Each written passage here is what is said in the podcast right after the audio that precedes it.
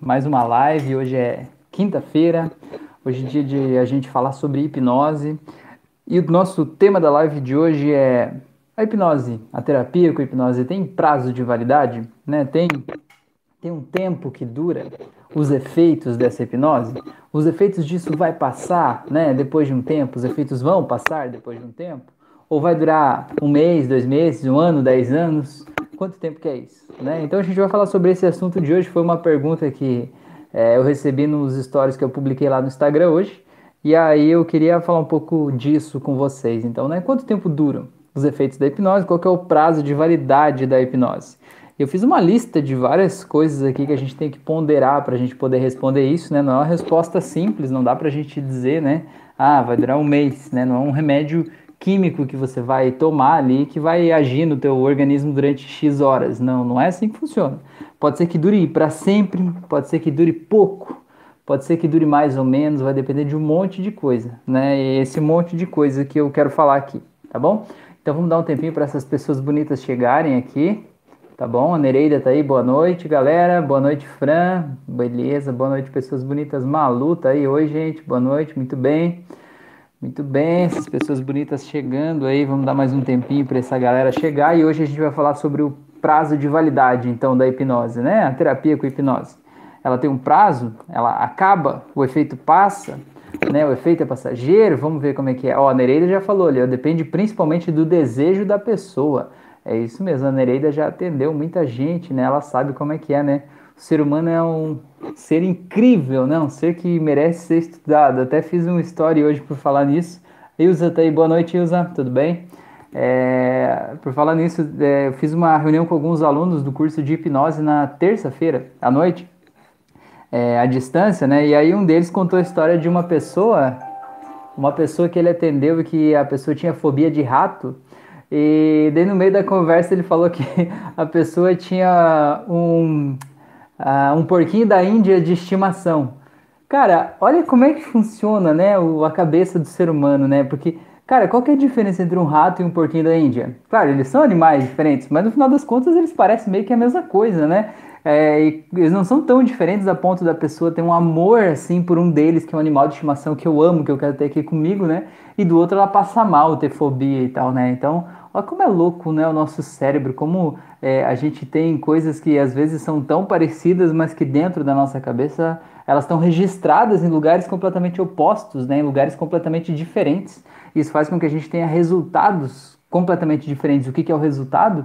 Nesse caso, é o jeito que a pessoa se sente, né? Quando ela vê um porquinho da Índia, ela se sente feliz, se sente cheia de amor. Quando ela vê um rato, ela se sente em pânico e com medo, né? Com risco de vida até. É um negócio muito louco isso, né? Vamos ver então. A Nereida falou é, sobre querer mudar, é isso aí. Maurício Palmeira tá aí. Boa noite, Rafael. Boa noite, Maurício. Muito bem?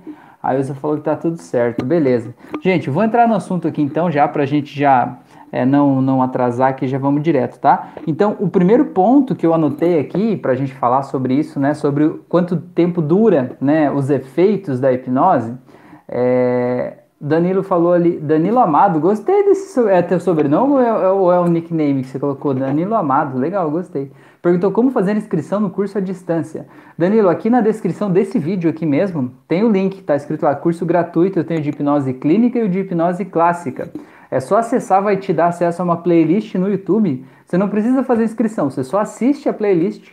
E aí no final, quando você terminar de assistir as aulas todas, aí você tem que postar um vídeo de depoimento sobre como você aplicou alguma das técnicas do curso em alguém, né? Postar no grupo dos alunos do curso, nas aulas do curso você vai ter acesso a esse grupo. E aí, depois que você postar isso, você só me manda um e-mail pedindo certificado e eu te respondo esse e-mail com certificado em anexo. É tudo de graça, tá? No final do curso, se você quiser, tem uma opção de você poder pagar por um certificado VIP que tem algumas vantagens adicionais. Mas o curso é de graça e o certificado é de graça também, tá bom? Beleza? Ah, falou que é teu sobrenome. Legal, muito bom. Danilo Amado, muito bom. É, o Maurício falou, o curso é joia, Danilo. Legal, o Maurício fez lá também, né? O Maurício, acho que você fez os dois, né, Maurício? Muito bom. Gente, então tá, a gente vai falar então sobre quanto tempo dura, né, os efeitos da hipnose. Essa é uma pergunta bastante bastante comum, né? E muita gente é, fica um pouco em dúvida, porque na verdade não tem como a gente responder com uma data, né? As pessoas queriam que a gente respondesse com uma data, né? Não, dura um mês, dura um ano, dura cinco anos. Tipo troca de óleo do carro, né? Não, dura 7 mil quilômetros, 10 mil quilômetros, tá tranquilo ali, né? Ou, ou tantos meses, né? Mas é, o ser humano é imprevisível, né? A gente está aqui para ajudar na demanda daquele momento. A gente não pode garantir amanhã, a gente não pode garantir mês que vem ou ano que vem, né? E a gente não pode garantir também que vai passar o efeito. Do mesmo jeito que a gente não pode garantir que vai ficar tudo bem, a gente não pode dizer que também não vai, né? Porque afinal de contas, o que a pessoa precisa saber é que tudo depende dela, né? A terapia com hipnose não é algo mágico que muda a pessoa, certo? A pessoa é que precisa usar a terapia com hipnose para se mudar, para mudar ela mesma. Só que para ela conseguir tocar nas coisas que ela precisa tocar para ela mudar dentro dela, ela precisa realmente ter um desejo de mudança muito grande. Porque esse desejo de mudança é que traz a energia, digamos assim, a mola propulsora para fazer a gente ter energia para fazer o que precisa ser feito. E fazer o que precisa ser feito muitas vezes dói, né? Às vezes a gente tem um problema que é causado, o, problema que é o, o estado emocional que eu tô, é causado por uma situação X da minha vida. E às vezes eu preciso de coragem para olhar para aquela situação, para enfrentar aquela situação.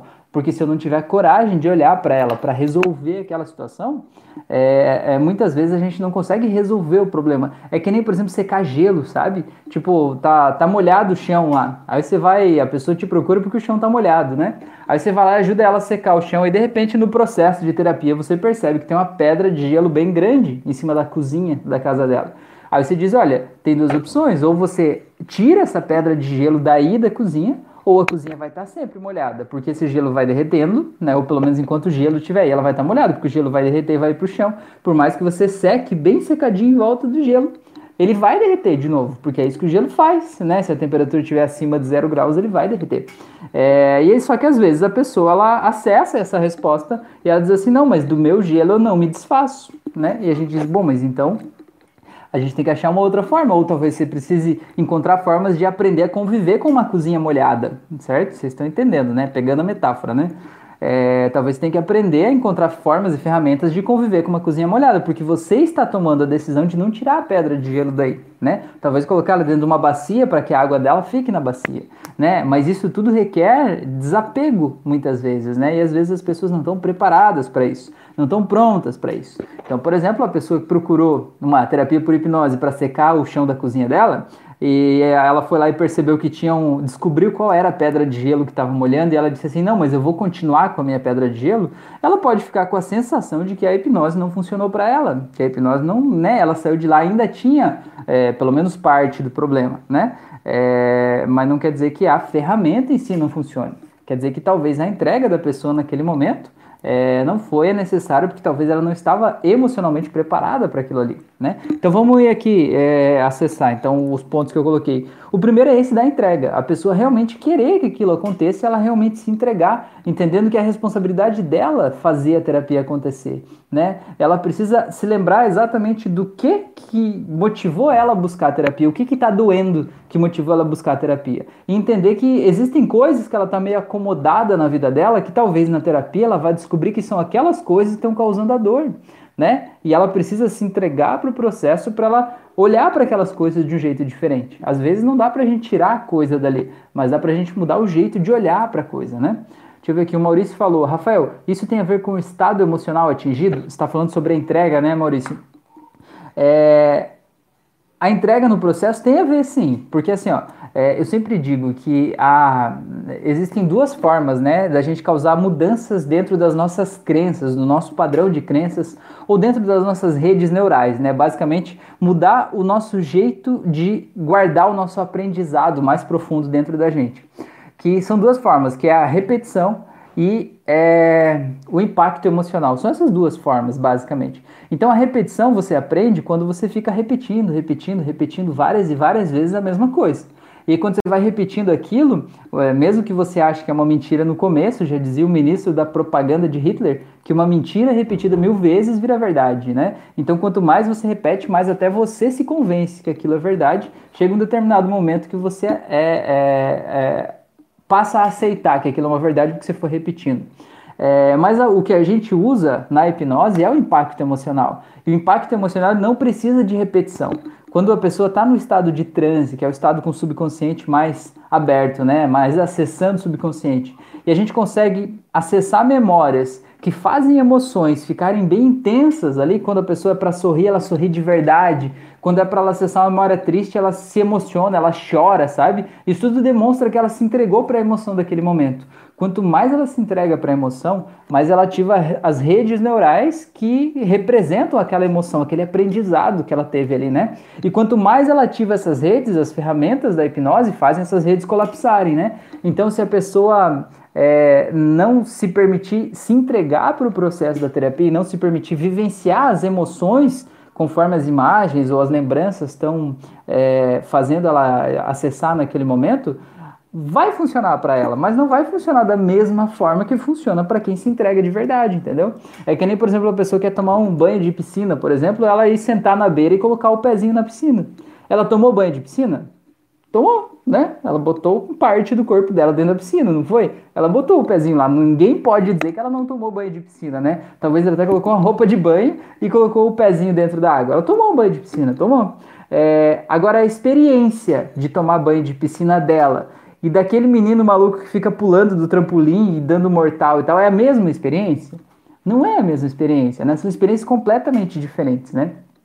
Então a gente precisa o, o, ideal, digamos assim, né, é que você entre no processo de terapia com hipnose pensando que você é aquele menino que vai pular do trampolim, vai ficar dando é, uns mortal muito louco lá, né, menino ou menina, tanto faz, né, que vai mergulhar até o fundo da piscina, que vai experimentar aquele que entra é, quando abre o, o, clube ou sei lá o que de manhã, né, e vai sair de lá só no fim da tarde, que não vai não sai da piscina nem para almoçar, né? É, é, a gente precisa é, viver a experiência de estar lá na hipnose, né? Então, isso é que faz a transformação acontecer mais intensamente dentro da gente. Então, esse é o primeiro ponto que é importante a gente falar aqui, tá? Deixa eu ver o que mais falaram ali. Não, tá. É, outro ponto aqui, ó, é a gente conseguir realmente achar as causas reais do problema, tá? É, porque nem sempre a gente consegue achar as causas reais do problema, porque às vezes a pessoa vem para terapia e a pessoa mente pra gente, né? E até a pessoa sabe que tá mentindo, e a gente sabe que a pessoa tá mentindo, mas por mais que ela pague por um processo de terapia, ela não tá preparada para falar de algumas coisas. Porque tem coisas que nem ela tá preparada para admitir que aquilo aconteceu com ela, ou que ela fez aquilo, ou que ela pensou aquilo. E se a pessoa não falar a verdade pra gente, a gente não tem como ressignificar as coisas do jeito certo né? É, eu sempre digo assim, como é que a gente cria a nossa realidade? Isso eu vou repetir, eu acho que em todas as lives eu vou repetir isso, porque eu acho que isso é a coisa mais importante que a gente precisa entender. Toda vez que você olha para alguma coisa, seja essa caneta aqui, ó, o teu cérebro vai buscar lá no passado todas as memórias que você já viveu, que ele entenda que são parecidas com essa caneta aqui, certo? E aí ele vai confrontar essas memórias todas de forma subconsciente e vai dar uma interpretação da realidade atual com base nas memórias que estão salvas aí no teu HDzinho bonito aí, né? Nesse seu hard disk interno aí, né? E vai confrontar e vai criar uma interpretação da realidade. E na interpretação da realidade, o teu consciente vai ter acesso à palavra caneta. Ah, beleza, caneta.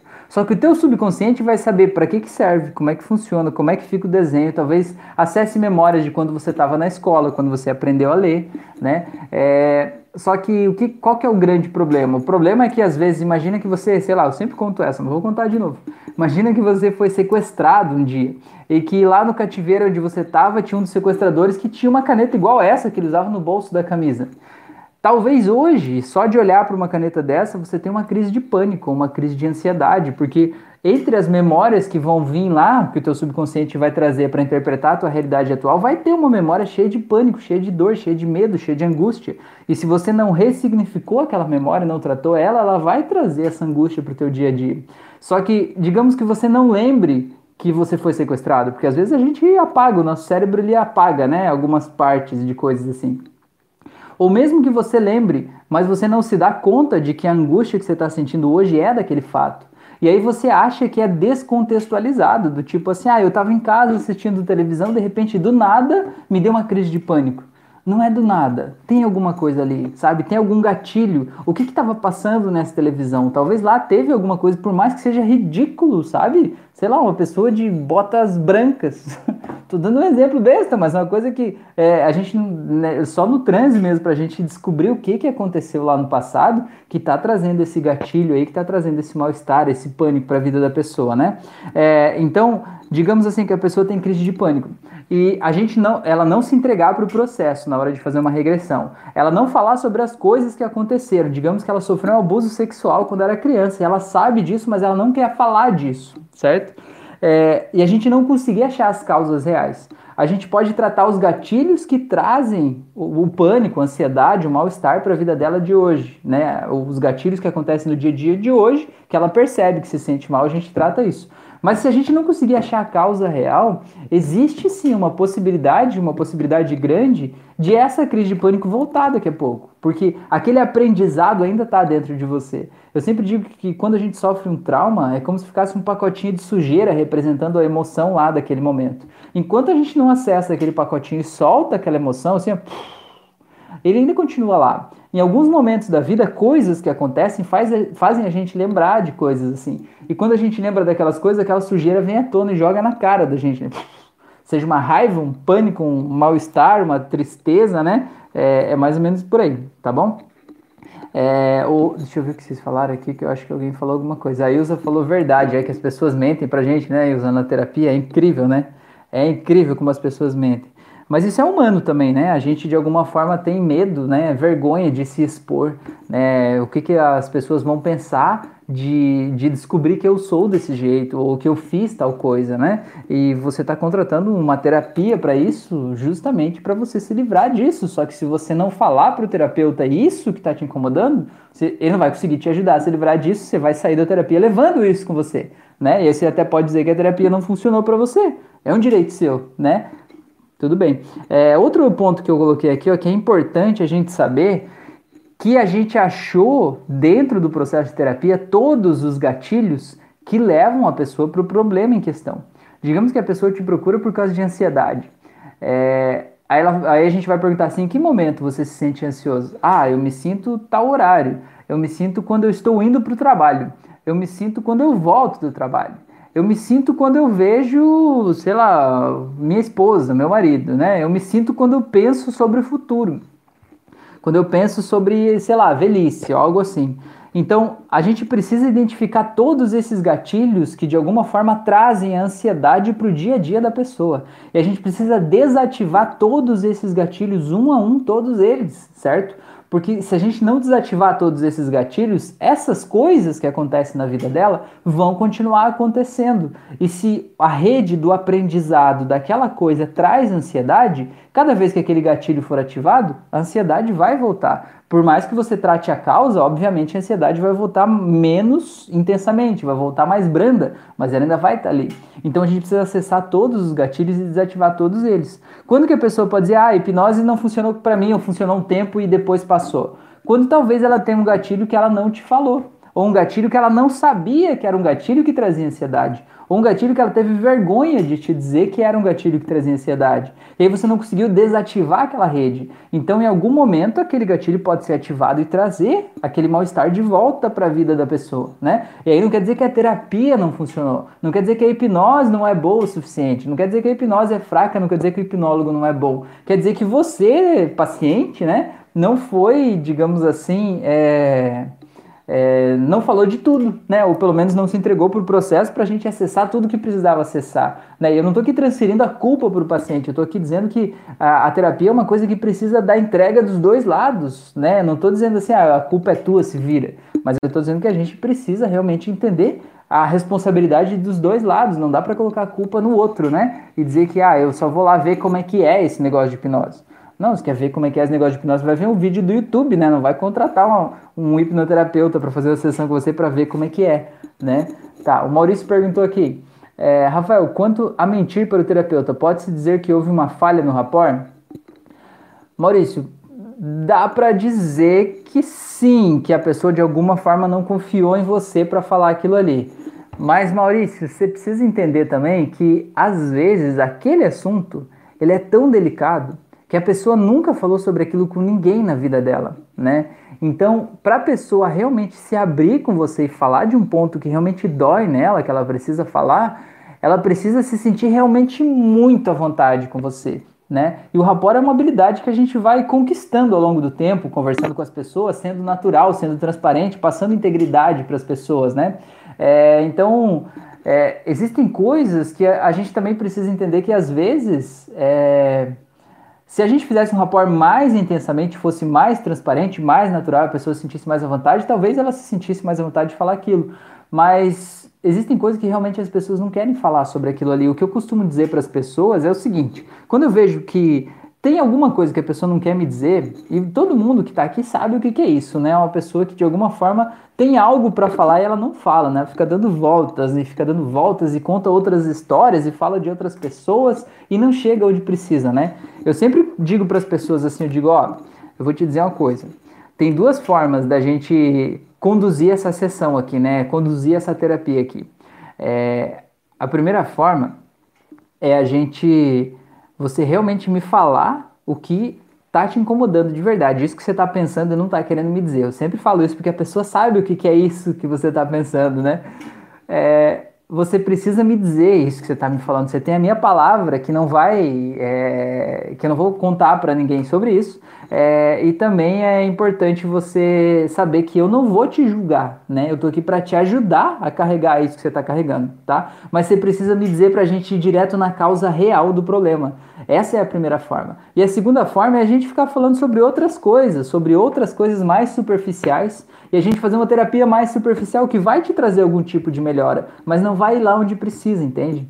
E geralmente depois dessa fala as pessoas realmente fazem e delas falam, sabe? Do tipo assim, tá, eu tenho que falar, então, se vai me ajudar, né? Se isso vai me ajudar a tirar de mim, então eu falo, né? Então, algo mais ou menos assim. É, tá, deixa eu ver o que mais que vocês falaram aqui. A Nereida falou: a pessoa que atendi hoje não queria voltar ao estado Sdale. Tentei várias formas até dizer que iria embora e que ela iria dormir e acordar normalmente. Não adiantou, toque no braço, mão, solta, na, solta nada. Ela não queria voltar do estado Sdale, é isso? É, daí ela voltou, mas disse que estava tão bom lá que não queria voltar. Pois é, Nereida, é, é, tava gostoso, né? Você conduziu ela muito bem, né? Então, mas é, é esse que é o caso, né? Eu falei lá no curso, é interessante. Quando a pessoa tá no estado de que tá muito gostoso, você precisa negociar com a pessoa, né? Você precisa chantagear a pessoa e dizer assim, eu sei que aí tá uma delícia onde você tá. Mas sabe uma coisa ainda mais deliciosa do que isso? Eu vou contar até três, no três você vai abrir os olhos. E quando você fechar de novo, você vai ainda mais profundo, vai ficar ainda mais delicioso. Mas para que isso possa acontecer, quando eu contar até três, você tem que abrir os olhos para a gente poder conversar. Entendeu? Aí a pessoa, meu, ela fica pensando, será que dá para ser mais gostoso que isso, né? Aí a pessoa acaba voltando, né? Abrindo os olhos. Eu falei uma vez com uma pessoa que no aprofundamento, no início da sessão, ela foi para esse estado Sdale. É, e aí ela tava lá, né? E eu perguntava as coisas, ela não respondia, tava viajando lá, né? É, mas foi bem no começo, né? A gente só fez a anamnese, entrou ali no aprofundamento e ela já foi, né? Ela não me respondia mais. Aí eu falei assim, ô fulana, é, você me contratou hoje para te, te ajudar a resolver a questão X, né? Que era a questão que ela me tratou. E eu sei o quanto essa questão tá doendo aí na tua vida. E eu sei o quanto é importante para você resolver isso. Eu sei o quanto você vai se sentir melhor a partir do momento em que você estiver livre disso, né? Eu sei que você fez um pagamento, tirou o dinheiro de outro lugar para que eu tivesse aqui hoje. E eu realmente quero te ajudar a resolver isso, mas para que eu possa fazer isso, quando eu contar até três, você precisa falar comigo. Senão você vai ficar dormindo e a gente vai passar o dia aqui dormindo e vai ir tudo por água abaixo. Então eu vou contar até três, você fala comigo. Um, dois, três. Não deu outra ela. Oi, oi. é mais ou menos por aí. A gente precisa é, ver o que, que é importante para a pessoa. É importante assim a gente entender não só para fazer uma pessoa voltar do esdeio, mas eu acho que isso vale para qualquer coisa, seja na terapia ou seja na vida. Tem um livro bem antigo, tem mais de 100 anos esse livro, que se chama assim Como Fazer Amigos e Influenciar Pessoas. É, esse livro eu acho muito legal porque ele fala o seguinte, o, resumindo, né, o grande aprendizado que eu trouxe desse livro é assim, as pessoas não fazem o que você quer, as pessoas fazem o que elas querem. E eu acho que isso é um aprendizado que a gente tem que trazer pra gente, sabe? Então, por exemplo, é, é, esse é um exemplo, o Sdale lá é um exemplo extremo, né? A pessoa não vai abrir os olhos porque você quer que ela abra os olhos, certo? Ela só vai abrir os olhos se ela quiser abrir os olhos. Então a gente tem que fazer a pessoa querer abrir os olhos, né? É um exemplo extremo, mas isso vale para a vida, para qualquer coisa, né? A pessoa que está ali na tua terapia, ela não tá, não te contratou para fazer uma terapia porque você quer um cliente. Ela te contratou porque ela quer melhorar a vida dela, ela quer se livrar de um sintoma e ela sentiu que talvez você seja a pessoa que possa ajudar ela com isso, né? Então isso é muito importante a gente entender que sempre as pessoas fazem o que elas querem, né? Isso ajuda a gente a se livrar um pouco da expectativa, porque muitas vezes a gente está frustrado, está triste, está deprimido, porque a gente queria que as pessoas fossem diferentes, que as pessoas agissem diferentes que as pessoas tivessem mais consideração comigo, que as pessoas é, fossem de uma forma que elas não são, sei lá, né? E a partir do momento que você entende que as pessoas fazem o que elas querem, não o que você quer, isso muda tudo, né? E pelo menos deve mudar. E é interessante você entender que até as coisas que você faz e você não quer fazer, você faz porque você quer algo que você ganha com aquilo ali. Vou dar um exemplo. Ah, Rafael, mas isso não funciona comigo, porque, por exemplo, eu vou para o trabalho todo dia e eu não quero ir para o trabalho. Tá, mas talvez você quer ganhar um salário, certo? Talvez você quer ganhar um salário. E você percebeu que o trabalho é a forma de você ganhar aquele salário, certo? Então, você não vai, você não vai para o trabalho porque você quer estar no trabalho. Talvez. Mas você vai para o trabalho porque você quer ganhar, né, ou ter, ou acessar, né, o que aquilo representa para você, né? Então isso que é importante você entender, né? Todo mundo só faz o que quer, né? E não o que a gente quer, tá bom? É, vamos lá, o Maurício ali falou perfeito, tá? A Nereida falou fiz isso e nada, da, da moça lá que não veio, é que coisa, hein? Mas que bom que ela voltou depois, alguma coisa deu certo, né, Nereida? De tudo que você fez, alguma coisa funcionou. Se programa falou muito simpático, bom trabalho. Ah, que legal, muito obrigado. Valeu, seja bem-vindo aí à nossa família. Tá, então vamos lá. Hoje a gente está falando então sobre é, quanto, quanto tempo dura, né? Qual o prazo de validade da terapia com hipnose?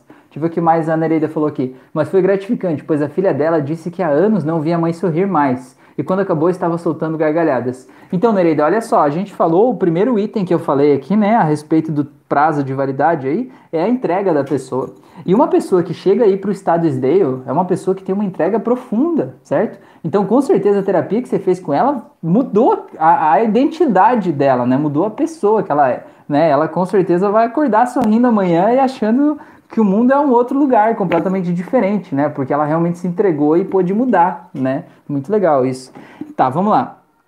Outra coisa aqui que eu coloquei aqui, é, eu já falei um pouco em cima, mas eu vou falar de novo, que é o desejo de mudança da pessoa, né? É, ela precisa entender que às vezes o que ela quer mudar vai precisar mexer outras coisas na vida dela, vai precisar limpar outras coisas, talvez ela precise desapegar de algo. É que nem a gente vai fazer limpeza num quarto, e aí pra gente arrumar o guarda-roupa, você chega lá, tá tudo aquelas roupas mais ou menos meio dobrada, meio amassada ali. Pra você limpar o guarda-roupa não dá pra você dobrar mais ou menos, não é? Você precisa tirar tudo de dentro, não tem? Você tira tudo de dentro, só que quando você tira tudo de dentro, vira uma bagunça, não vira? Você espalha em cima da cama, no chão, em tudo que é lugar, faz uma zona muito maior do que estava antes. Para daí depois você pegar as coisas bem dobradinhas e guardar cada uma no seu lugar, né?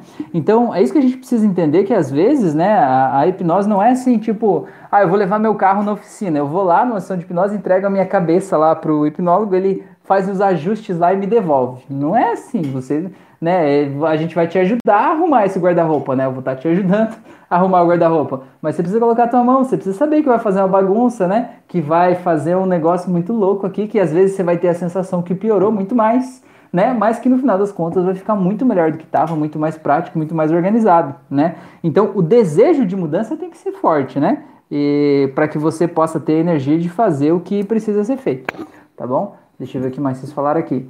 Se programe, fala o teu nome aí para eu saber. Acabei de ver um vídeo de EQM e agora estou aqui, expandindo mais. Queria saber a opinião do Rafael sobre nascer com mente criminosa. Isso existe? Se hipnose alteraria isso? Kelly, que legal, Kelly, seja bem-vinda. É, assim, ó, Kelly, o que, que eu vou te dizer sobre isso? Vamos pensar um pouco, tá? É, existem duas formas de, de aprendizado. E aí, já que você está falando de expansão da consciência, você veio com experiência de quase morte, eu já vi que você é uma pessoa mais espiritualizada, assim, mais ligada é, em, em, reencarnação, né, em outras coisas assim mais ligadas à expansão da consciência. Então, antes de eu responder essa, eu quero fazer um pedido para vocês curtirem esses, esse vídeo aqui, tá? Para ajudar o YouTube a entregar para mais gente, tá bom? Esse conteúdo é só clicar na mãozinha ali, quem não se inscreveu no canal, se inscreve já, tá? Beleza? Ajuda a gente, ajuda esse conteúdo a chegar a mais gente, tá? Então, assim, ó, se você for por um viés mais científico, mais físico, mais ligado, assim, a, digamos, a, a, a ciência mesmo, né? Vai dizer que a gente não vem com nada de aprendizado de outras vidas, que a gente aprende tudo nessa vida. E que então a criança, ela aprendeu as coisas vendo o mundo que estava ao redor dela, vendo os pais, os amigos, os vizinhos, vendo como as pessoas interagem, vendo as coisas acontecendo, vendo como que ela pode é, fazer as coisas no mundo, qual é a melhor forma de fazer isso, certo? Às vezes ali, naquele processo de aprendizagem, que toda aprendizagem é um, é um processo de troca, né, com o mundo. Às vezes essa pessoa é, ela aprende talvez que é, outros valores, digamos assim, valores de. Não que ela aprenda a ter uma mente criminosa necessariamente, mas talvez ela tenha um, um valor distorcido relacionado à sensação de, de merecimento, sabe? É, por exemplo, assim, ó, eu mereço mais dinheiro, eu mereço mais carro, eu mereço mais do que outra pessoa. A outra pessoa merece menos do que eu. Então é meio que assim, é injusto que o outro tenha mais do que eu. E se a pessoa cresce num meio em que há esse valor embutido nela, né? É, tem duas, duas opções. Ou ela vai se sentir vítima a vida toda, achando que o mundo é cruel, é injusto, é contra ela, ou talvez ela vai querer, digamos assim, fazer justiça com as próprias mãos, né? E isso, digamos assim, é, seria a, a Ai meu Deus, me fugiu a palavra. Isso seria o, a justificativa, né? Para ela estar tá fazendo aquela justiça que ela está fazendo ali. Tipo, eu mereço mais do que outra pessoa. Para explicar esse viés, tem um livro bem grosso, mas bem massa, que chama Crime e Castigo, do Dostoiévski. Eu acho muito legal, é um livro antigo, mas eu acho muito massa. É, ele conta a história de um cara que ele, é, ele queria. Assim, tinha ele, a irmã e a mãe, certo? E ele foi fazer faculdade numa outra cidade lá. E aí a irmã, ela tava para se casar com outro cara, isso já faz tempo, né? Para se casar com outro cara por interesses, digamos assim, porque ela não tinha dinheiro e a mãe estava doente, enfim, e como se aquela família do outro cara lá pudesse é, bancar, né? Melhorar a vida da família. Só que ele estava vendo aquilo e estava sentindo muito mal, porque ele não tinha dinheiro, ele era um estudante, estava fazendo faculdade na época. É, a irmã, a mãe não podia trabalhar porque estava doente, né? Estava quase morrendo, e a irmã se colocando numa situação em que ela ia casar com uma pessoa que ela não gostava, né? É, e aí ela, é, ele estava se sentindo embrulhado ali, sentindo que ele tinha que fazer algo em relação àquilo. E aí ele conta que ele foi penhorar uma joia lá, um negócio e tal. É, e aí ela, ele foi lá na casa de uma senhora e a senhora tinha várias joias e muito dinheiro guardado em casa, porque ela fazia essas penhoras, né? Aí num determinado dia ele foi lá e decidiu, né, e ele vai contando no livro, é muito legal, ele vai contando no livro. Do jeito que ele conta, ele te faz acreditar, te faz sentir que esse personagem, esse rapaz, ele merecia realmente mais dinheiro e joias do que aquela senhora tinha. Porque a senhora estava quase morrendo, a senhora estava no fim da vida, porque ele estava começando, porque ele ia evitar que a irmã dele se casasse por interesse, ele ia evitar que a mãe dele morresse de doença. Enfim, ele vai contando um monte de coisa lá. Enfim, eu não vou contar o livro todo, mas é muito legal porque ele te faz ver esse outro lado com muitos detalhes, assim, sabe? É um negócio muito, muito interessante, muito legal.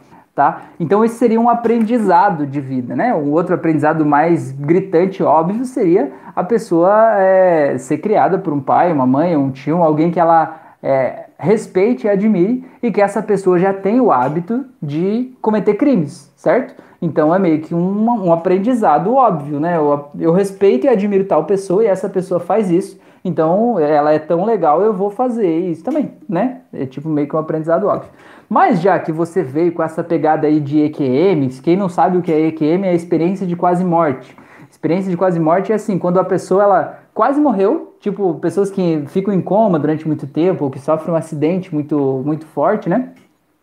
É como se é, essas pessoas relatam experiências que elas tiveram como se fossem sonhos lúcidos, como se elas estivessem em outro plano, no outro lugar, falando com outras pessoas, né, sabendo como é o outro lado. Às vezes ficam dias lá, né, e aí as pessoas voltam e contam essas histórias, né, que é traduzida como EQM, né, experiência de quase morte.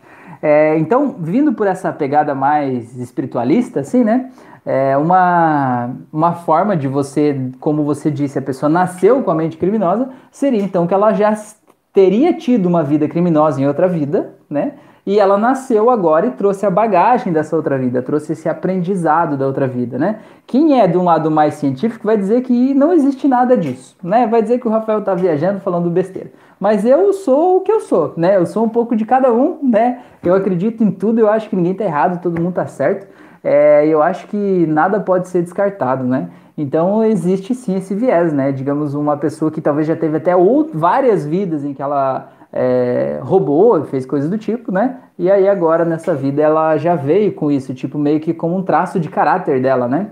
Algo assim. Não sei se isso responde a tua pergunta, né? É o que eu penso sobre isso, tá? Aí depois me conta aí se isso faz, faz sentido para você ou não, tá bom? Beleza? Maurício falou: essa questão tem a ver com a reação da pessoa frente ao princípio de realidade. Legal, Maurício, legal. Denis está aí. Olá, Rafael. Seja bem-vindo, Denis. Muito bem, muito bem. Denis é um cara muito legal. Vamos lá. A Kelly falou: crime e castigo, Dostoiévski. Show, obrigado. Maurício falou: crime e castigo é um clássico, sensacional. A Isa falou: sim, eu vejo muito isso. Maurício falou: se a pessoa acredita, existe. Exatamente. Kelly falou: legal. A Isa falou: mas existe sim. Só eu sei. É verdade, é isso mesmo. Na verdade, é, a gente não pode descartar nada, né? Eu acho que qualquer coisa que a gente descarte é, é um pedaço de possibilidades que a gente está jogando fora, né? Eu acho que existe um mundo muito maior do que a gente consegue ver, né?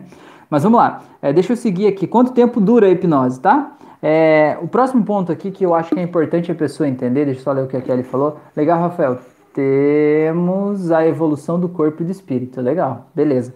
Tá, outro ponto aqui, então, quanto tempo dura, é a pessoa entender que ela não está isenta daquele sentimento, emoção, problema, seja lá o que for que ela trouxe na terapia né? Não é tipo, não vai ser tirado com uma varinha mágica aquilo em volta dela, né? Tipo, como se o problema que ela traz para terapia fosse um espinho que está no dedo do pé dela e fosse tirado o espinho e pronto, nunca mais vai estar ali, né? A gente tem que entender que nós somos seres humanos e nós somos seres emocionais. Nós não somos seres racionais. Nós somos seres emocionais e a ciência comprova isso. Sabe como que a ciência comprova isso? Por, por equipamento de ressonância magnética. As pessoas foram colocadas em equipamento de ressonância magnética, aquele que mede a irrigação sanguínea cerebral, certo?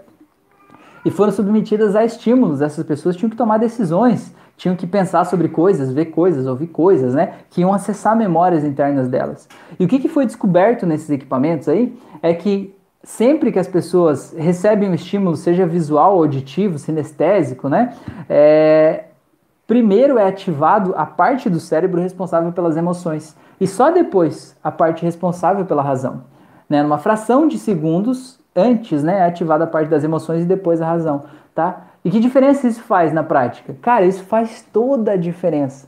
Porque sempre te venderam a ideia de que você é um ser racional, você é um ser pensante. Você deve pensar com a sua cabeça, tomar decisões com a sua lógica e não com o seu coração sabe? Só que na verdade não funciona assim. Todos os estímulos que vêm de fora, primeiro você decide emocionalmente, né? É o que a ciência está falando, né? É o que aquele equipamento mostrou. Primeiro você decide emocionalmente. E depois que você já tomou uma decisão emocional sobre aquilo, aí você vai acionar o teu neocórtex para achar qual é a explicação lógica que vai te fazer explicar por que, que você decidiu aquilo ali, que no final das contas você decidiu emocionalmente, né? Olha que loucura, né? Então nós somos seres emocionais. Então, por que, que é importante você entender que você não está isento? Por exemplo, você veio fazer um tratamento para controlar a ansiedade, certo? Ansiedade é um medo muito grande em relação ao futuro. Você acha que algo ruim vai acontecer e você é impotente diante daquele algo ruim certo? Você está ali se sentindo mal, achando que a tua vida está indo para o buraco e que não tem nada de bom lá na frente, né? Ou que, sei lá, vão descobrir algo ruim sobre você ou de alguma forma você vai, vai se dar mal no futuro, né? O futuro te assusta, te dá medo, te dá pânico, falta ar pensar sobre isso. Isso é basicamente ansiedade, você fica criando um monte de cenários ruins de tudo que pode dar errado no futuro, você fica criando. Você vai fazer uma terapia, a gente vai entender quando isso começou, por que, que isso está na tua vida, vai desativar os gatilhos que estão causando essa ansiedade, vai te fazer ver de uma outra forma, sobre uma outra perspectiva, essas questões do futuro que estão te angustiando, enfim, vai fazer tudo isso. Só que isso quer dizer que você vai estar blindado da ansiedade? É óbvio que não. A ansiedade salva a tua vida certo? Se não fosse ansiedade, ansiedade é o que move a gente para a gente fazer as coisas, não é? É o medo, por exemplo, é o medo de não, sei lá, não ter o salário lá para pagar o aluguel do mês que vem, que geralmente motiva a gente a ir lá e fazer alguma coisa, trabalhar, sei lá, fazer coisas do tipo assim, né? É o medo de que algo ruim possa acontecer tende a fazer a gente se esforçar para fazer algo acontecer aqui agora, né? De alguma forma, assim, né?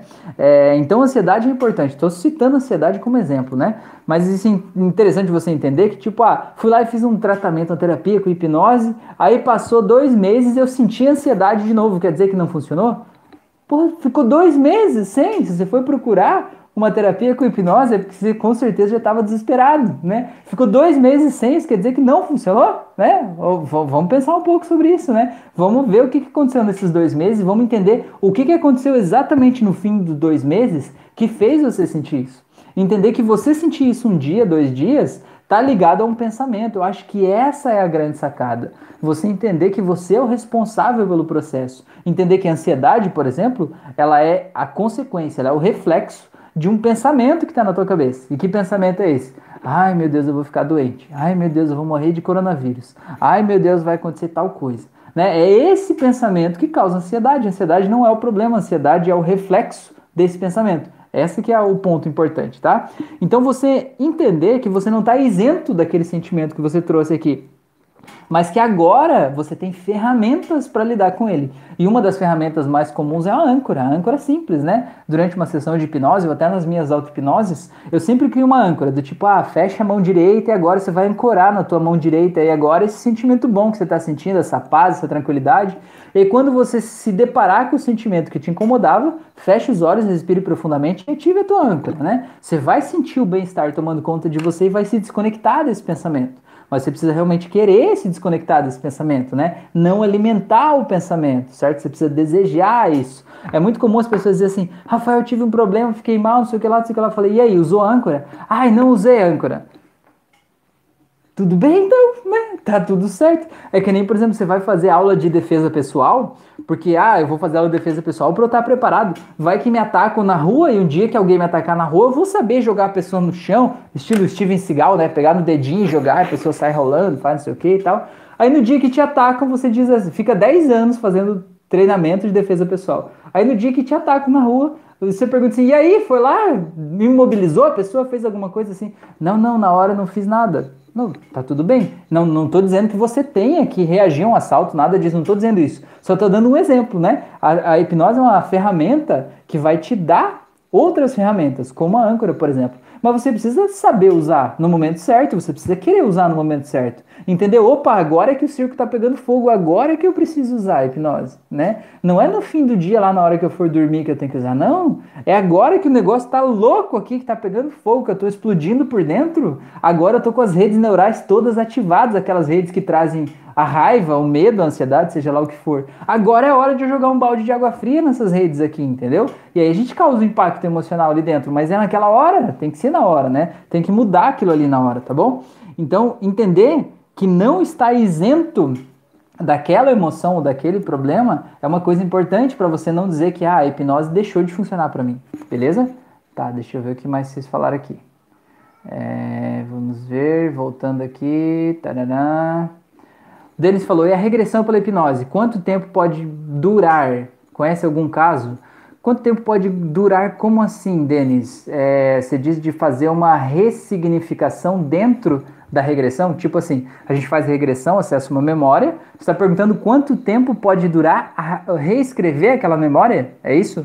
É, se for isso, conta aí para mim, aí eu já te respondo, tá? Só para eu ter certeza.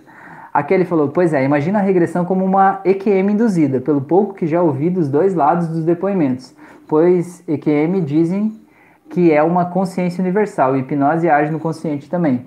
Não sou tão religiosa, era até ateísta, mas com tanto depoimento é difícil não acreditar no outro lado. Pois é, o Maurício falou: sim, a gente pode fazer um tratamento de hipnose, mas continuamos a ser humanos com problemas e fraquezas. Exatamente, exatamente. Já teve gente que eu deixei de atender, e não foi uma só pessoa, porque as pessoas queriam algo mágico, sabe? Algo que tirasse tal coisa da pessoa, né? Eu disse assim: olha, mas isso aí não, não, né? não é possível. A gente pode controlar, a gente pode entender, a gente pode mudar a tua relação com essas coisas aí mas isso aí vai fazer parte de você, né? É, é que nem, por exemplo, um rapaz me procurou porque ele é, trabalha no mercado financeiro e ele falou assim: eu fico nervoso toda vez que eu faço uma, uma ação lá, eu compro, eu vendo uma ação e eu perco dinheiro naquele momento, né? E eu fico nervoso e eu queria ficar calmo para eu poder tomar uma melhor decisão da próxima vez e tal, e eu queria poder agir quase como se fosse uma máquina ali, né, tomando as melhores decisões. Aí eu já disse para ele no começo, eu falei, olha, eu não posso te garantir que isso vai acontecer porque você é um ser humano, né? E quando a gente mexe com dinheiro, mexe com algo muito íntimo dentro da gente, assim, sabe? Quando você vê que você está perdendo dinheiro ali, é como se fosse quase um risco de vida, quase assim, entendido, né? Pelo, pelo viés do nosso, da nossa evolução, digamos assim, né?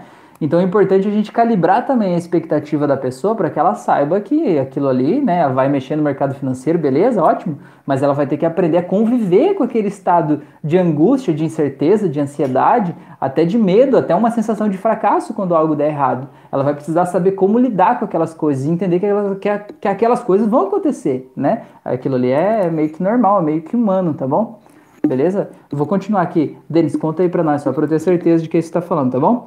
É, outro ponto que eu quero colocar aqui, que é importante também, depois que você faz um processo de hipnose, você praticar auto-hipnose, ou meditação, ou praticar algum tipo de coisa que, que traga para tua interiorização, sabe? Algo que faça você é, acessar é, o teu interior, né? Porque assim, ó, eu sempre digo, o nosso subconsciente tem todas as respostas pra gente, né? Os nossos piores problemas estão aqui na nossa cabeça, eles não estão na vida aqui fora, eles estão aqui dentro. E as soluções mais incríveis para esses problemas estão aqui dentro também. A gente só precisa acessar elas. Só que o nosso consciente fica aqui tentando achar uma solução lógica para tudo, né? Tentando achar uma explicação para as coisas e tal, e ele não permite que a gente veja a solução mais simples que já está lá dentro. E é nesse ponto que a hipnose ajuda muito, né? Porque ela meio que rebaixa um pouco o senso crítico, ela ajuda esse consciente a ficar um pouquinho mais de lado para a gente acessar as respostas internas, né? Acessar o subconsciente e poder tirar de lá as respostas que precisam ser é, vistas, tratadas, enfim, entendidas, né? Então é muito importante você se colocar no estado de relaxamento no seu dia a dia. Se você não conseguir todo dia, faz uma vez por semana, faz quando você sentir que está com raiva, quando sentir que aquele sintoma de alguma forma é, apareceu na tua vida ali, né? É, num determinado momento, você vai lá, não precisa fazer um, um curso de meditação, não precisa ir lá fazer um, uma meditação vipassana lá, que são 10, 11 dias meditando 12 horas por dia, né? Pô, mas vai lá, deita, fecha os olhos, faz uma auto-hipnose de 20 minutos, coloca um áudio de relaxamento, fica 5, 10 minutos em silêncio ali, sabe? Ah, só se concentrando no teu corpo, observando os pensamentos que vêm na tua cabeça. Porque é assim que o nosso subconsciente fala com a gente, né? Ele fala pela intuição ele fala com a gente pelo sonho, ele fala com a gente pelos pensamentos. Só que a gente precisa querer ouvir o que ele quer falar, entendeu? Quando a gente acha que tem todas as respostas, a gente não tem espaço para receber novas respostas, né? A história de uma xícara cheia, não cabe mais nada ali dentro, né? Então é legal a gente parar e ouvir assim, e aí? E aí, corpo, o que, que você quer me dizer? Né? E aí, corpo, o que, que você está querendo me dizer? O que você quer me dizer, subconsciente? Me conta que parada é essa que está rolando aí, né? Tá bom? Deixa eu ver o que vocês estão falando aqui. O Denis falou regressão para tentar acessar vidas passadas. Deixa eu ver o que você tinha perguntado aqui em cima. A regressão pela hipnose, quanto tempo pode durar? Se eu conheço algum caso. Quanto tempo pode durar, digamos, a sessão para acessar? Eu só estou fazendo pergunta aqui, né, Liz? Eu tô, tô fazendo umas perguntas difíceis aqui para você. Não, vou te dizer o que eu entendo de vidas passadas, tá? Vou te dizer, explicar assim, eu já explico aqui para quem mais é, aqui. É, eu acredito realmente em vidas passadas, eu acredito que a gente já teve outras vidas, mas quando o meu paciente ele não acredita, eu respeito também. Eu acredito que o meu paciente acreditar naquele momento, porque afinal de contas o que importa é o mundo dele, a cabeça dele, o mapa mental dele. E eu preciso achar a solução e ajudar ele a achar a solução dentro do mapa mental dele, certo? Então, por exemplo, imagine que a pessoa não acredita em vidas passadas. Não adianta eu querer dizer, não, esse teu problema é de vida passada e tal, a pessoa vai achar que eu sou louco, entendeu? Não é assim que resolve, né? A gente tem que resolver dentro do mapa da pessoa, tá? Mas eu, particularmente, Rafael, pessoalmente, acredito realmente que é, essa não é uma única vida e que a gente já teve outras experiências e terá outras também, né? É, o que que eu digo assim? No estado de transe hipnótico, quando a gente vai mais profundamente, é, é, comum a gente acessar vidas passadas, né? Do mesmo jeito que a gente fez a sessão lá, Denis, é, quando a gente é, é eu dei um, um comando lá para você, né, para voltar para a primeira vez em que aconteceu, o primeira vez em que sentiu o sintoma X lá, que era o problema. Muitos pacientes meus eles acabam voltando espontaneamente para uma vida passada, acabam voltando para uma memória que não é dessa vida, para uma memória de outra vida, né? A pessoa vai lá e acessa uma memória e diz: Olha, ó, Rafael, tô vendo um monte de gente aqui que eu não conheço. Na hora que a pessoa fala isso, eu já saquei na hora que é de outra vida. Eu digo: Ah, é. Mas tenta ver quem são essas pessoas, né? Tenta descobrir o que está acontecendo aí, e aí a pessoa vai trazendo as informações de lá e já é de outra vida, né?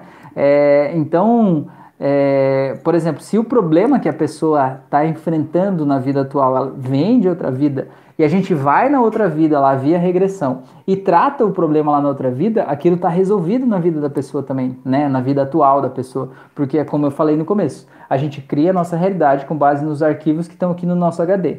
Então, se você é uma pessoa mais, digamos, mente aberta, espiritualizada, acredita em outras vidas, no teu HD você coloca ainda as informações das vidas passadas, né? Entendeu? Sacou a malandragem? É os arquivos da nuvem, digamos assim, né? Então a gente precisa acessar a nuvem lá e editar aquelas memórias de outra vida. E quando está editado, está editado, né? Já era. Não, não, não vai trazer mais o mal-estar que trazia, entendeu?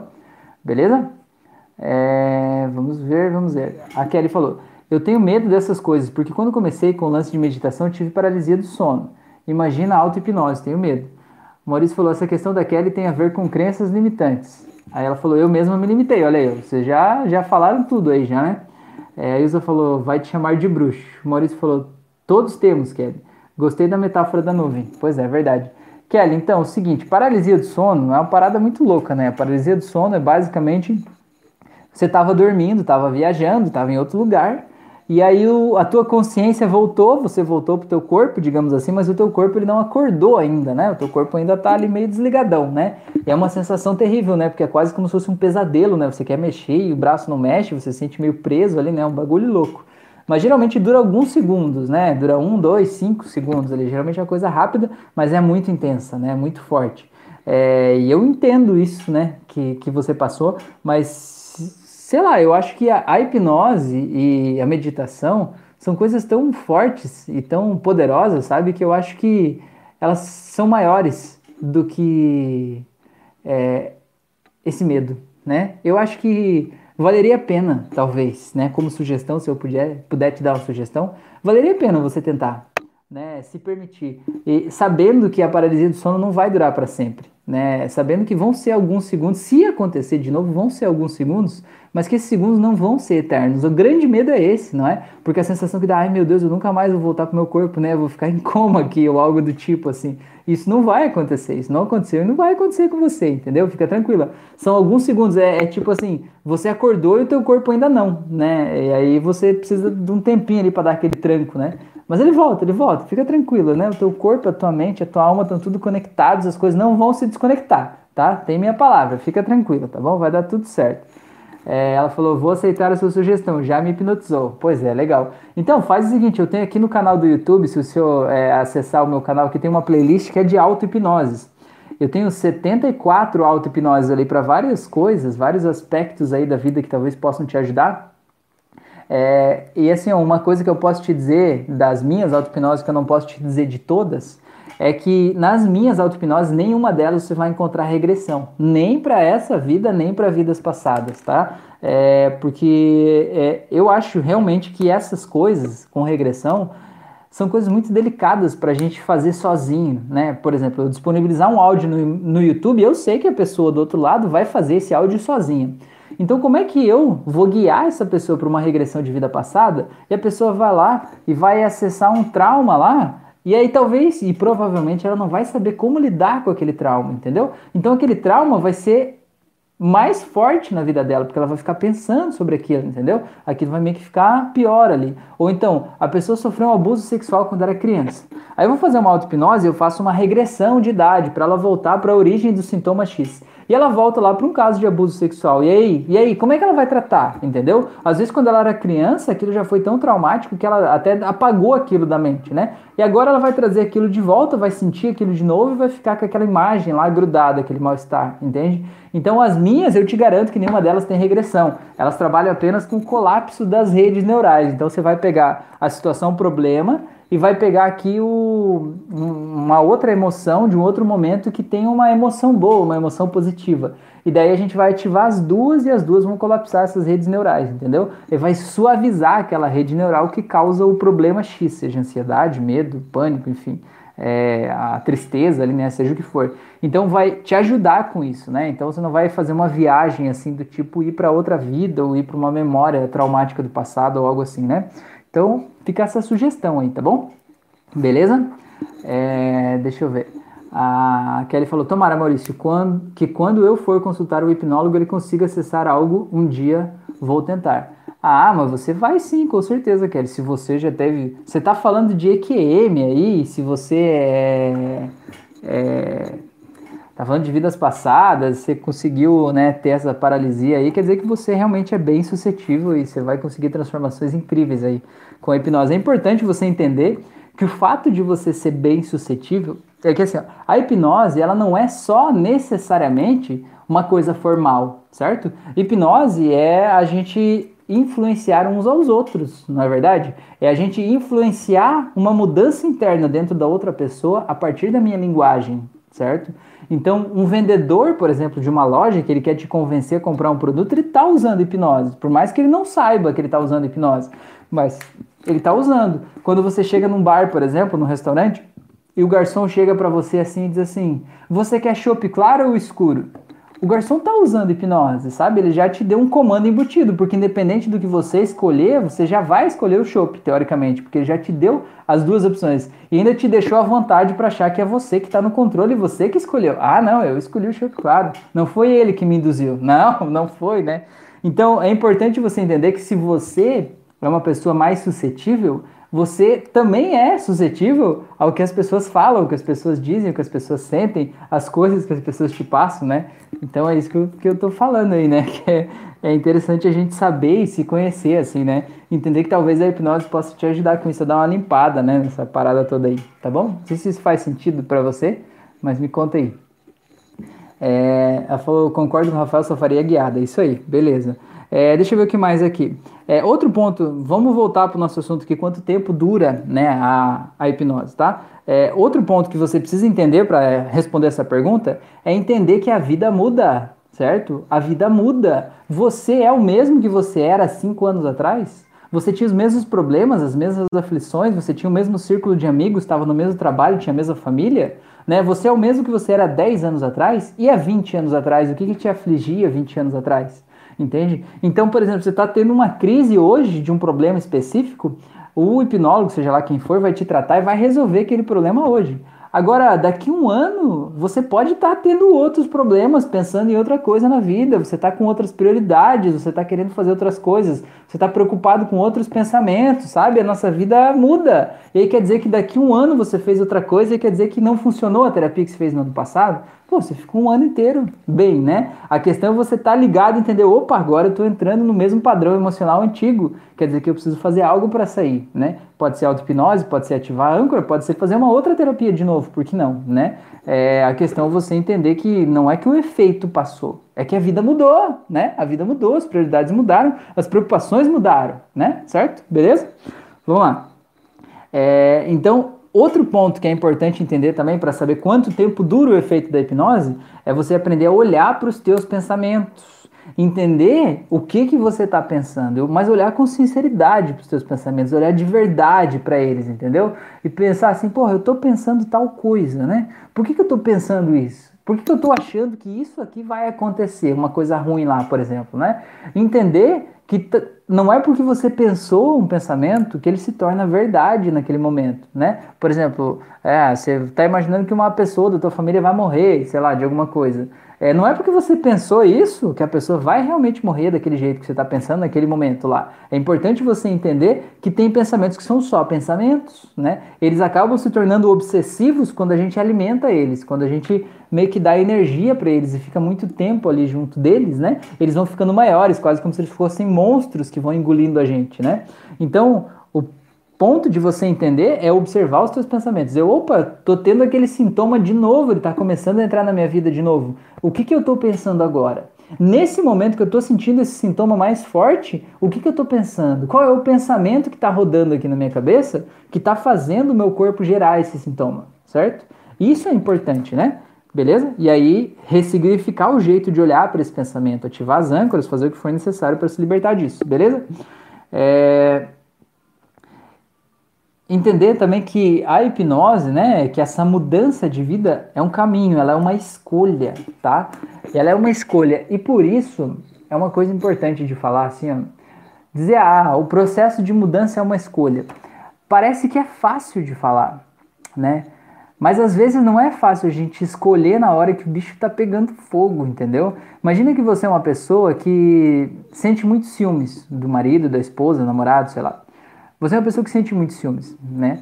Então você entende que o teu ciúmes está fazendo mal para você, está fazendo mal para outra pessoa, está prejudicando o relacionamento, né? E de alguma forma o teu ciúmes está te afastando da pessoa que você mais ama na vida, né? Que aquele ciúmes está sendo nocivo, prejudicial, certo? Então, na hora que você que a pessoa fizer algo que gerar ciúmes em você, você precisa entender que é uma escolha tua entrar naquele sentimento dos ciúmes ou não entrar, né? É... Antes de fazer o processo de terapia, geralmente a gente não tem escolha. Geralmente a, a pessoa faz tal coisa, o ciúme já está pronto, já explodiu, já xingou, já mandou para aquele lugar, né? E não tem outra alternativa. Só que na terapia a gente cria um novo caminho neural, né? Cria uma nova resposta, um novo output, a gente chama, né? Uma nova saída aí, né? Quando você vê aquela situação que te causa ciúmes acontecendo, você pode ter uma nova saída, um novo caminho. Você pode se sentir em paz. É isso que a gente cria na terapia, um novo caminho, né? Desativa aquela âncora lá, aquele gatilho que te levava para lá. Só que na hora em que aquilo acontece, você ainda pode ter um resquício daquilo. E é claramente quando aquilo acontece, é como se você visse as duas ruas na tua frente. É incrível falar isso, mas as pessoas que eu atendi sempre me falam isso. E eu mesmo vejo isso acontecendo comigo, né? Quando ativa aquele gatilho, você vê as, a, os dois comportamentos que você pode escolher agir conforme cada um deles. E às vezes é mais cômodo a gente agir do jeito antigo agir do jeito antigo traz alguns benefícios, alguns ganhos secundários para a gente que o jeito novo não traz, entendeu? Mas a gente precisa entender que é uma escolha nossa entrar naquele processo ali ou não, tá? Então vou dar um exemplo. Nesse caso de ciúmes, atendi um cara, por exemplo, que ele tinha muito ciúmes da esposa. E aí o que, que aconteceu? Ele me falou um dia, né, depois que a gente fez a terapia, a gente estava no processo, né, de algumas sessões. Ele falou assim, Rafael, hoje aconteceu tal coisa. Ela, ela tava, a gente estava saindo, ela colocou uma roupa muito curta. E aí, na hora que eu vi aquela roupa, eu fiquei com muitos ciúmes e eu percebi aqueles ciúmes crescendo dentro de mim, mas eu deixei crescer. Viu que eu falei dos dois caminhos? Ele percebeu, ele tinha ferramenta, ele tinha âncora, ele podia cortar aquilo ali, mas ele não, ele deixou crescer. Por quê? Ele falou assim: porque eu sei que se eu cobrasse ela e eu deixasse aqueles ciúmes ficar forte, eu ia ficar com raiva, eu ia falar mais alto, e eu ia fazer ela trocar de roupa e ela ia sair de casa com uma roupa mais comprida, certo? Então, ele teve naquele momento um ganho secundário em deixar o sentimento que ele não queria, disse que não queria mais na vida dele. Naquele momento, ele teve um ganho secundário em deixar o sentimento crescer. Então, a gente precisa olhar para isso, entendeu? E se autoanalisar e dizer: opa, ele podia dizer assim, ah, o processo de hipnose não funcionou porque eu fiquei com ciúmes aquele dia. Né? Mas na própria frase dele, tá claro que foi uma escolha naquele momento. Entende o que eu tô falando? É...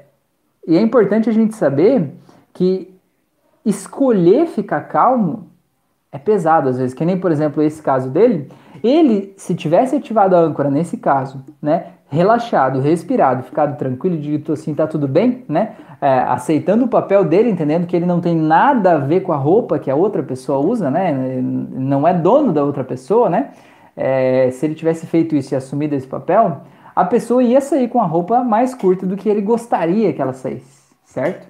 E isso, às vezes, é doloroso para a gente. Às vezes a gente não está disposto a pagar o preço da mudança, entendeu? Entendeu o que é pagar o preço da mudança? Mudar, às vezes dói. E a gente precisa entender que não é o hipnólogo que vai mudar a nossa cabecinha, né? É, a gente é que vai mudar a nossa cabeça a partir de então, tá bom? Beleza? Deixa eu ver o que, que o Maurício falou aqui. É... Maurício falou, Rafael, normalmente uma mudança gera desconforto por conta da necessidade de abandonar um ganho secundário.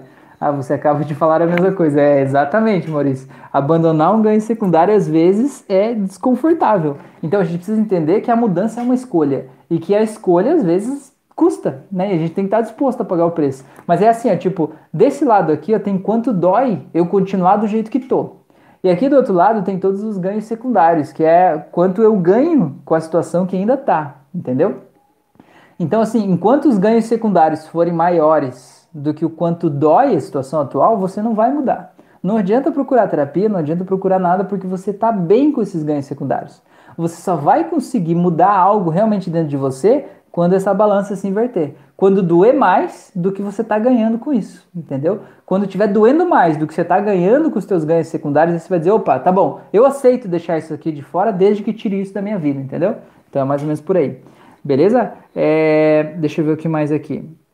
É, outra coisa aqui que requer mudanças, né? Então, a mudança interna requer mudanças, às vezes essas mudanças são internas e às vezes essas mudanças são externas. O que, que são mudanças externas? Eu não estou dizendo que a pessoa vai procurar um processo de hipnose e a partir de então ela vai ter que mudar o relacionamento, né? Colocar fim no casamento, nada do tipo, nada disso. Mas às vezes o que está causando aquele problema que a pessoa está vivendo é porque ela está em um relacionamento abusivo, né? E às vezes ela precisa mudar o jeito que ela se comporta dentro daquele relacionamento para que aquele relacionamento fique menos abusivo, pelo menos, né? Menos tóxico, que fique um lugar mais tranquilo, que as pessoas possam manter um mínimo de dignidade, de respeito, de conversa, né? Só que às vezes isso não é possível, certo? E às vezes o relacionamento ele já passou de um determinado ponto que não tem mais volta, né? E eu não estou dizendo que a gente, enquanto terapeuta, vai dizer para a pessoa terminar um relacionamento, nunca sugerir isso para ninguém, nunca vou sugerir. Mas é importante que a pessoa entenda que às vezes ela percebe que aquele desconforto que ela está vivendo, ele é causado por uma relação doentia que ela está nutrindo com alguém seja um relacionamento amoroso, seja com pai, com mãe, né? Já viram falar de mães narcisistas, de pais tóxicos, né? De filhos, enfim, de um monte de coisa. Só que a gente precisa assumir a nossa responsabilidade, precisa se empoderar para a gente mudar o jeito que a gente se comporta naquele relacionamento, para que o relacionamento possa mudar. Entender que se o relacionamento não mudar e aquilo não tiver outro jeito, o melhor caminho às vezes é se separar. Às vezes é ter um distanciamento. Às vezes nada aproxima mais as pessoas do que a distância, não é assim? As pessoas estão juntas e estão se matando, né? Se esfaqueando. Aí quando elas estão separadas, ai que saudade, nossa, meu Deus, eu gosto tanto de estar na tua presença, né? Às vezes nada aproxima mais do que a distância, né? É importante a gente saber isso, né? É, que às vezes a gente precisa tomar decisões e mudanças, né? Que estão fora do processo da terapia, mas que quando você entender que aquele sintoma que você está vivendo está vindo de lá, né? É, você vai precisar tomar uma decisão. Por exemplo, a pessoa está num relacionamento abusivo que é, é, o companheiro ou companheira lá é, é alcoólatra e agride fisicamente, né? E faz um monte de coisa com a pessoa, né? Não há terapia no mundo que vai fazer essa pessoa ficar calma enquanto ela está sendo agredida, estuprada, batida, sei lá o que for, né? Ela precisa tomar uma decisão física que vai é, trazer consequências para a vida dela, né? Então é mais ou menos isso que eu estou dizendo, né? Então, é, é, às vezes, a mudança que a gente quer ela requer uma mudança na nossa vida, no nosso jeito de olhar para as coisas, no nosso jeito de olhar para as pessoas, no nosso jeito de olhar para a gente mesmo no mundo, tá bom? É, e outra coisa aqui, ó, que é a última que eu anotei aqui de hoje, é você entender que a responsabilidade por manter esse processo limpo aí dentro de você é tua, tá? É, eu não estou me isentando, né? Enquanto terapeuta, eu não estou me isentando do processo. Mas eu estou querendo que você entenda que a responsabilidade por manter limpo é tua. Vamos dar um exemplo. Imagina que você tem o hábito de levar o teu carro para lavar uma vez por mês, tá? Você pega o carro e leva lá para lavar o carro uma vez por mês. Leva lá no melhor lugar da cidade, paga caro, paga, sei lá, 100, 200 reais para lavar o teu carro porque é o melhor. Porque passa um produto X que deixa um cheirinho, porque faça não sei o que lá, e passa tudo, fica perfeito, o carro sai de lá como se fosse novo, beleza? Agora o que acontece? Você vai lá, pega o carro e no mesmo dia você está indo para casa, você vai comer uma bala e joga um pedaço de bala no chão. Você entra com o pezão cheio de barro ali, porque você parou num lugar que tinha terra no chão, suja tudo o carpê, né? Se você pega um negócio que sujou e joga ali pro lado, joga uns pedacinhos de papel no chão, né? Vai comer salgadinho no carro e joga salgadinho por tudo e deixa ali. É, o que, que vai acontecer? Se você não entender, né? É aqui que eu quero dizer, né? Você entender que a responsabilidade por manter aquilo limpo é tua. Entender que se você entrou com salgadinho lá dentro, né? Tira o salgadinho que caiu no carpê, né? Sujou o carpê de barro, tira o carpê, lava o carpê, você mesmo pode fazer isso. Não precisa levar lá na lavação de 200 reais para lavar só o carpê do teu carro, né? É, tira o calçado antes de entrar no carro, já que você sabe que aquele calçado tá sujo, entendeu? Põe no porta-mala, põe em outro lugar, sei lá. É, porque o que, que vai acontecer se você achar que a responsabilidade por manter o teu carro limpo é do lugar que lava? Vai acontecer que você vai ter o carro limpo um dia no mês entendeu? Os outros 29 dias do mês você vai viver em um carro sujo, um carro todo sujo, e você vai dizer que a culpa é do lugar que não lavou direito. Vai dizer que o lugar não lava direito porque o carro não permanece limpo ao longo do mês. Você entende o que eu tô falando? Né? O carro não permanece limpo. Eu fui lá, lavei, paguei 200 reais para lavar, em dois dias estava sujo de novo. Cara, mas quem que sujou esse carro, meu Deus? Foi você, entendeu? Eu acho que é, é esse ponto, a gente entender né, que a gente pode ter ferramentas e formas de perceber em que momentos a gente está sujando, de que forma que a gente está sujando. Mas requer criar um novo hábito e dizer, porra, eu sujei aqui, já vou pegar uma sacolinha, já vou limpar, vou jogar aqui dentro. Quando eu sair do carro, eu jogo fora, né? É um novo hábito que a gente cria. E o que, que vai acontecer? Vai fazer com que você esteja em um carro limpo. Quem que vai ganhar com isso? É o lugar que lava que vai ganhar um carro limpo? Não é. É você que vai ganhar um carro limpo, vai ganhar oportunidade para ganhar um carro limpo. E você pode sair daquele lugar e ir para um outro lugar que cobre 500 reais para lavar teu carro. E ainda assim você só vai andar num carro limpo um dia por mês, entendeu? E você pode culpar o mundo inteiro disso, certo? Quando o único culpado é você. Tá bom? Fez sentido para vocês? Não, deixa eu ver o que vocês estão falando aqui. É... O Maurício falou perfeito, a Ilza falou verdade, isso conta muito. É, o Maurício falou, usando uma metáfora, quem se submete à hipnose precisa continuar tomando remédio. Pois é, mais ou menos por aí. Nereida falou, a responsabilidade sempre é nossa diante das atitudes tomadas por nós mesmos. Acostumamos a colocar responsabilidade nos outros. Pois é. Como diz o Homer Simpson, né? Tem um desenho lá que ele fala assim: ele fez um negócio errado, um monte de gente viu que foi ele que fez. Aí chega alguém e pergunta: quem que fez isso? E ele aponta para o lado e diz: não foi Fulano. Aí todo mundo olha para ele assim: como assim, né? A gente viu que foi você. E ele diz assim: ah, a culpa é minha, eu coloco em quem eu quiser. E a gente faz isso na vida, né? A gente diz, porra, a culpa é minha, eu vou colocar em quem eu quiser, vou colocar no governo, vou colocar na minha esposa, vou colocar no meu marido, vou colocar no, no chefe, vou colocar na cidade, no prefeito, vou colocar, sei lá, no coronavírus, eu posso colocar em quem eu quiser, afinal de contas, né? Mas afinal de contas, o único que tem a ganhar ou perder em relação em quem você vai colocar a culpa é você, né? Não é não? Gente, não sei se isso fez sentido para vocês, o que eu tinha notado aqui por hoje era isso. Se tiverem mais alguma dúvida, mais alguma pergunta, manda aí que aí eu já vou destrinchando aqui. Enquanto vocês fazem esses fechamentos, ou se tem alguma coisa que eu deixei em aberto, que eu não fechei o nó aqui, me contem aqui no final, tá? Enquanto isso, eu vou fazer o convite para vocês fazerem meu curso de hipnose clínica, que é gratuito aqui no YouTube. O link está na descrição desse vídeo. É, tem o meu curso de hipnose clássica, que também é gratuito. Eu tenho um curso de hipnose aplicado ao controle da ansiedade tá bom? É, tem novidades vindo por aí nessa área de cursos, em breve haverá novidades aqui, tá bom? A gente vai falar sobre isso, né, para ajudar a melhorar a experiência terapêutica dessa galera bonita que está aqui. Tá, eu tenho várias auto-hipnoses em uma playlist exclusiva aqui, são 74 hoje, sobre vários aspectos é só você colocar teu fone de ouvido, deitar e seguir as instruções que você vai ter transformações incríveis aí na tua vida. Tem meditações guiadas aqui no canal do YouTube também. Se você está ouvindo esse áudio aqui, né, como podcast, no Spotify, no Anchor, no Deezer, venha assistir ao vivo, participar ao vivo, contar a tua história, fazer tuas perguntas para a gente interagir, para a gente construir esse conteúdo aqui junto, tá? Toda segunda e quinta-feira à noite no YouTube, no meu canal do YouTube. Meu canal do YouTube é facinho de achar. É esse meu sobrenome simples, fácil, tranquilo aí. Via Levski. Qualquer criança de 5 anos sabe escrever meu sobrenome fácil. Só de ouvir a gente já sabe. Via Levski. Então procurem no YouTube Rafael Vielewski, não tem erro, tá? É, tô no Instagram, no Spotify, tô em vários locais, me segue aí nas outras mídias, que cada lugar tem conteúdos diferentes, tá bom?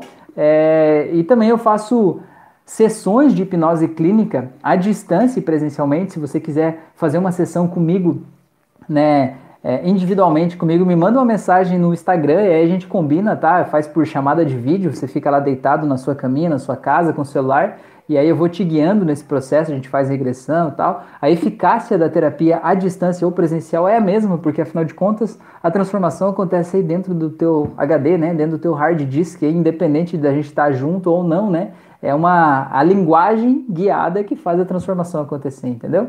Então, acho que é isso por hoje, né? Eu tenho bastante coisa, acho que os dos informes era isso, tá bom? Deixa eu ver o que vocês falaram aqui. É... A Nereida falou, gratidão, você é mil, dez mil, nem sei quantos mil que tem aí, mas valeu, obrigado, viu? Maurício falou, vou esperar as novidades e continuar te acompanhando. Valeu, parabéns pela live. A Ilza falou, é, eu fiz os dois, muito bom, aprendi muito, que legal. E a Ilza já é hipnoterapeuta há muito tempo, né? A Ilza é, tem muita terapia, muito bom de, de saber, né? Que de alguma forma está contribuindo aí com tanta gente, tá bom? É, o Maurício falou boa noite, Rafael. Nerida falou boa noite a todos também. Ah, só queria contar mais um caso aqui, falando de, de, de gente que é terapeuta. Na conversa que eu tive com alguns alunos do curso que foi na terça-feira, é, teve um rapaz lá, o Lincoln, acho que é o Lincoln. Eu achei muito legal que ele falou que ele tinha feito outros cursos de hipnose, mas só depois que ele fez o meu de hipnose clínica que ele decidiu começar a atender como hipnoterapeuta, sabe?